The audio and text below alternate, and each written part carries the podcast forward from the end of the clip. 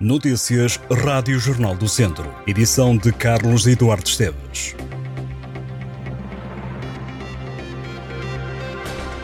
Um homem de 34 anos foi atingido no peito com uma faca em São Martinho de Mouros, no Conselho de Rezende. O alegado agressor é o pai, de 60 anos, que foi detido no local pelas autoridades.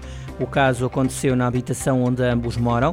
A vítima encontra-se internada no Hospital de Vila Real, para onde foi transportada acordo com o que foi possível apurar, está estável e não corre risco de vida. O caso está agora nas mãos da Polícia Judiciária. Quando o socorro chegou ao local, a vítima estava no sofá, consciente e ferida no peito.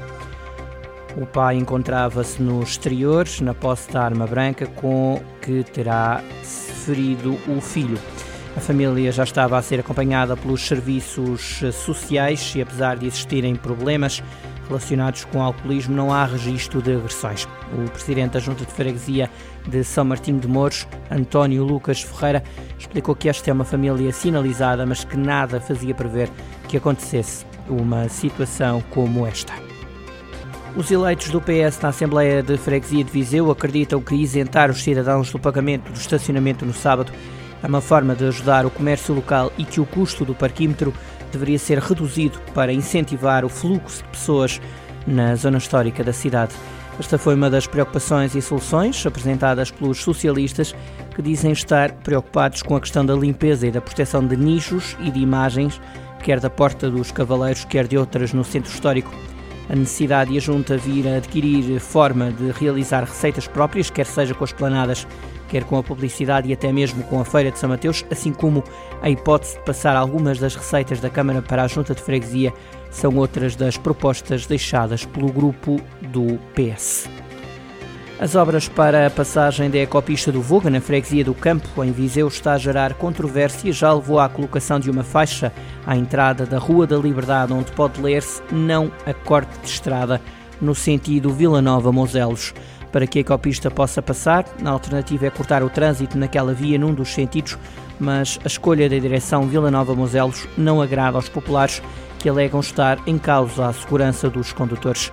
O presidente da Junta de Freguesia, Carlos Lima, diz compreender a indignação e garante que está em cima da mesa a alteração do projeto. De acordo com o autarca, o grande objetivo é que este projeto seja uma realidade e seja seguro.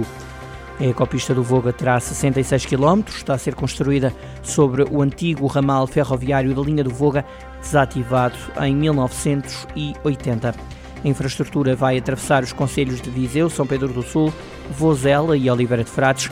Na cidade de Viseu terá ligação à ecopista do Dão, que passa também pelos concelhos de Tondela e de Santa Combadão. E em Santa Combadão, o trânsito no IP3 vai sofrer um novo condicionamento a partir da próxima segunda-feira. A Infraestruturas de Portugal informa que o constrangimento vai ocorrer até ao dia 26 de maio por causa dos trabalhos de demolição e de substituição do viaduto ferroviário da linha da Beira Alta sobre a estrada Viseu-Coimbra. De acordo com a empresa gestora da rede rodoviária, o trânsito será desviado à passagem pelo local dos trabalhos para o IC12 e para a Estrada Regional 230. O condicionamento será feito entre os quilómetros 82 e 101 do IP3. A obra que obriga a este condicionamento substituirá o viaduto ferroviário existente por uma nova estrutura com a dimensão adequada, de modo a permitir a duplicação e requalificação do IP3 entre os nós da Lagoa Azul e de ligação em Viseu. Entretanto, o Ministro das Infraestruturas, João Galamba, anunciou que a linha da Beira Alta vai voltar a receber comboio ainda este ano, a 12 de novembro, após uma visita às obras de modernização do troço ferroviário entre Mangualde e Celurico da Beira. O secretário de Estado do Ambiente, Hugo Polito Pires, esteve na empresa Inder Recycling, em Tondela.